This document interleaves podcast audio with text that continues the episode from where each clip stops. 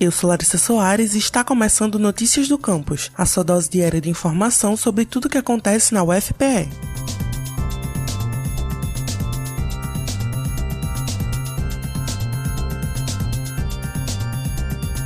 Hospital das Clínicas da UFPE realizará evento em prol do Júlio Verde campanha dedicada a promover a conscientização e a prevenção do câncer de cabeça e de pescoço. O evento será dividido em duas partes. A primeira ocorrerá na manhã do dia 29, no Anfiteatro 1 do hospital, onde serão ofertadas palestras sobre a doença, como preveni-la, quais seus sintomas e como ocorre seu diagnóstico e seu tratamento. Já a segunda parte do evento terá início às 2 horas da tarde do dia 29 e seguirá até as 5 horas da tarde do dia 30. Durante todo esse período, a unidade de oncologia e hematologia do HC irá ofertar triagens para pessoas com lesões suspeitas na boca tudo de forma gratuita e aberta ao público. A programação completa do evento e mais informações sobre a doença podem ser encontradas através do link bit.ly barra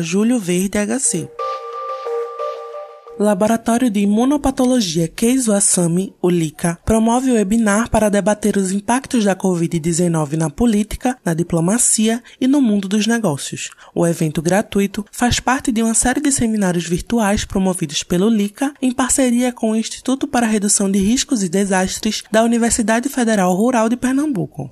A palestra virtual será ministrada pelo cientista político e cônsul de Malta no Recife, Thales Castro, e pelo diretor-chefe de tecnologia da eLife, Jairson Vitorino. O webinar será realizado nesta sexta-feira, dia 30, às 10 horas da manhã, no canal do YouTube do Lica, que pode ser acessado através do link youtube.com/c/lica UFPE Institute.